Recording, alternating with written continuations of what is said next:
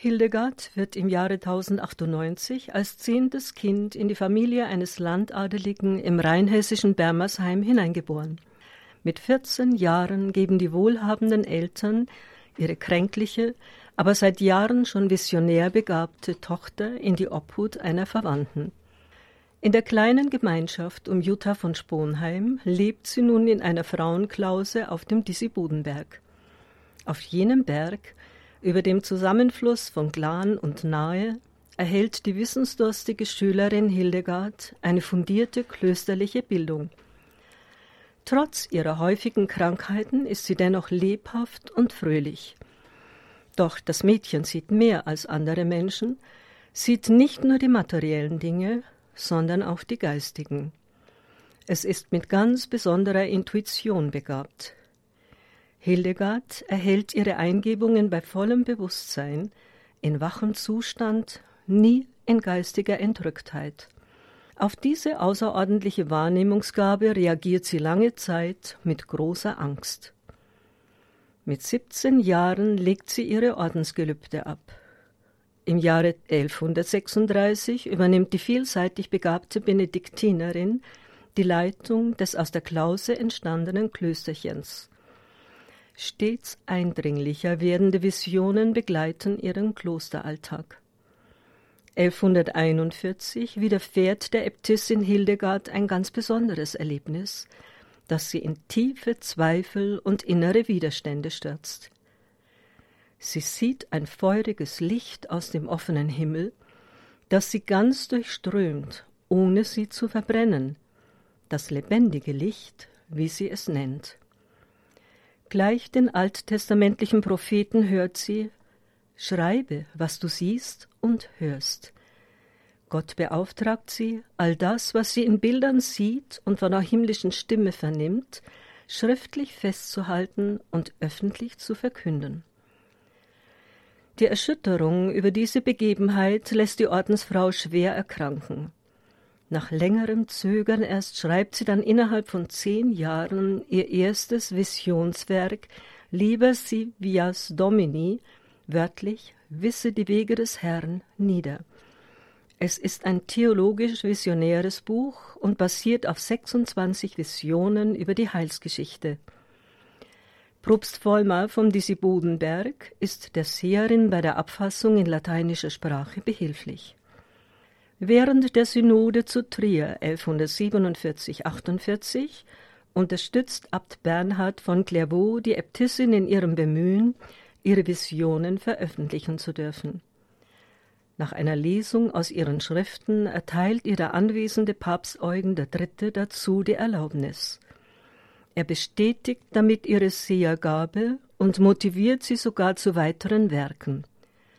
Noch zwei große theologische Visionsbücher werden entstehen. Mit der Entscheidung des Papstes ist Hildegard zu einer Person des öffentlichen Lebens geworden. Damit endet ihr bisheriges rein kontemplatives Leben. Gegen den Widerstand des Abtes vom Disibodenberg gründet die Äbtissin in der Folge auf dem Ruppertsberg bei Bingen ein neues Kloster. Selbstbewusst und charismatisch tritt sie nun in der Öffentlichkeit auf. In Scharen strömen die Menschen aus allen Gesellschaftsschichten zur Prophetin Hildegard, um sie um Rat zu bitten. Das neue Benediktinerinnenkloster entwickelt sich aufgrund der vorbildlichen Leitung sehr rasch zu einem blühenden Gemeinwesen. Die Posaune Gottes, als die versteht sich Hildegard, geht auch auf weitläufige Predigtreisen, obwohl sie Zeit ihres Lebens kränklich ist. Wortstark prangert sie unter freiem Himmel Missstände in der Kirche an, mahnt die Menschen zur Umkehr. Ihr intellektueller Scharfsinn und ihr Witz wirken anziehend. Die Kunde von der Visionärin und Universalgelehrten verbreitet sich rasch in ganz Europa, ja bis nach Byzanz. Dennoch bleibt die fromme Benediktinerin stets bescheiden und demütig, weiß sie doch um die eigentliche Quelle ihres Wissens, Gott selbst. Im Kloster auf dem Ruppertsberg entstehen die meisten ihrer berühmten Werke. Hildegards Spiritualität ist eine Ganzheitsschau. Weltbild und Menschenbild sind miteinander verbunden, aufeinander bezogen und in Gott untrennbar vereint. Krankenpflege war schon etwa seit den ersten Klostergründungen um das Jahr 300 ein wichtiger Bestandteil klösterlichen Wirkens.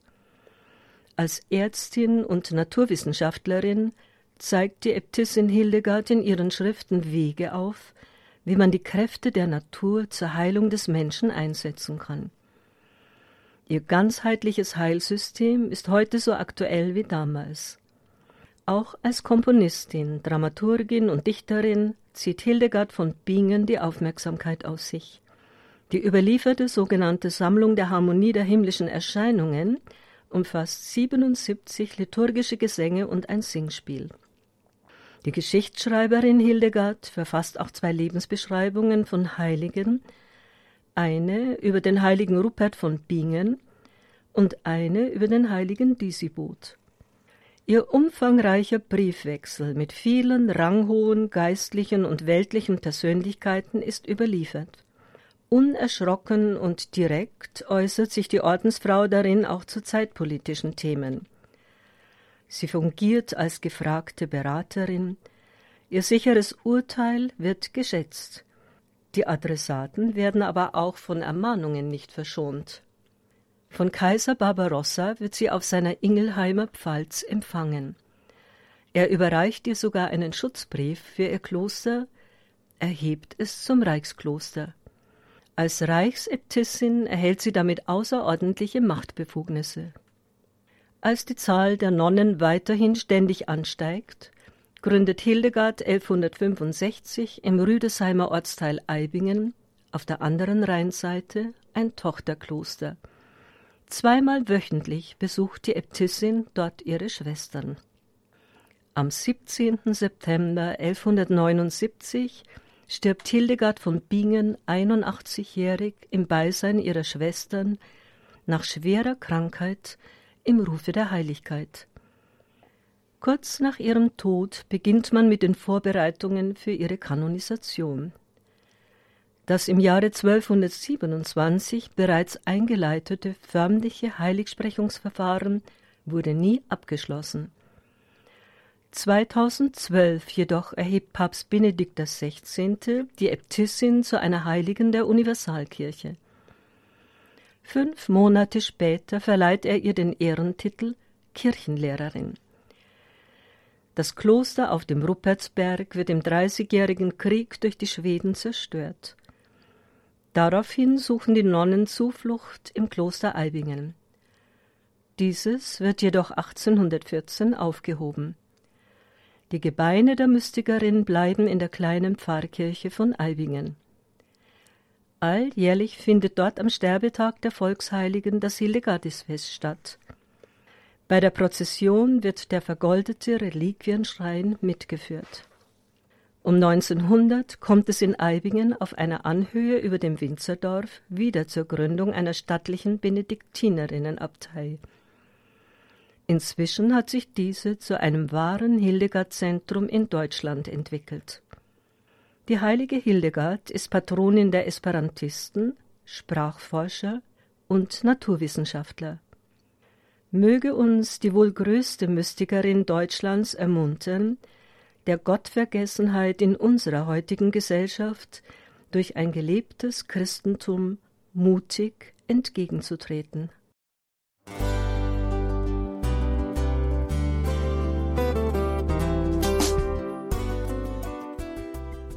Liebe Zuhörerinnen und Zuhörer, vielen Dank, dass Sie unser CD- und Podcast-Angebot in Anspruch nehmen. Wir freuen uns, dass unsere Sendungen auf diese Weise verbreitet werden. Dieser Dienst ist für Sie kostenlos. Für uns ist er allerdings mit einem nicht unerheblichen finanziellen Aufwand verbunden. Deshalb sind wir für jede Spende dankbar. Alle Bankverbindungen unserer Spendenkontos können Sie über unsere Homepage horeb.org unter dem Menüpunkt Spenden einsehen. Dort besteht auch die Möglichkeit, online zu spenden. Natürlich nach den neuesten Sicherheitsstandards. Sie können diese Informationen auch bei unserem Hörerservice unter der Telefonnummer 08328 921 110 erfragen.